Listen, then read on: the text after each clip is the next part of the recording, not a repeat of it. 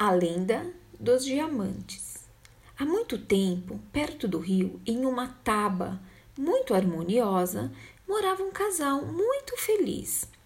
O esposo Itagiba era um guerreiro forte e corajoso.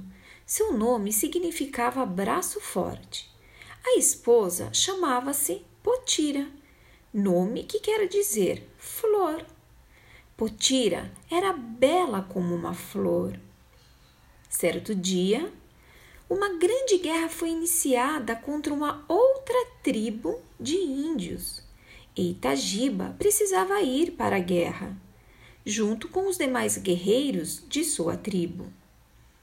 No dia da despedida de Potira, Itagiba ficou muito triste porque iria ficar longe da sua esposa por muitos dias. Vendo o marido distanciar-se, em um barco, Potira ficou na margem do rio acompanhando com os olhos entristecidos. Potira ficou cheia de tristeza, mas não derramou uma só lágrima desde a despedida do marido. Passou-se muito tempo e Itagiba não retornava para sua tribo. Durante esse tempo, todos os dias, Potira ia para a margem do rio esperar o retorno de seu esposo. A jovem índia estava sofrendo muito com saudades de Itagiba.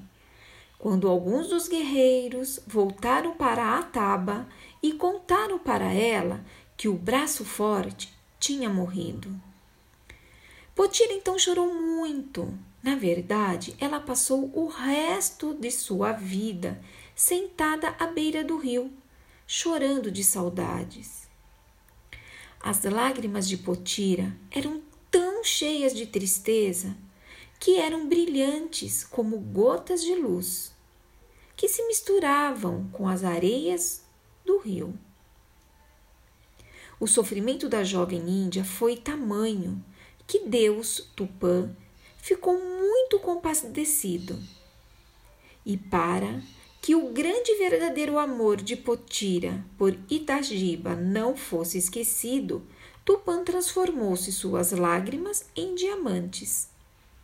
É por este motivo que os mineiros encontram algumas pedras e diamantes misturadas nos cascalhos, à beira do rio. Elas são as lágrimas de saudades da Índia Potira.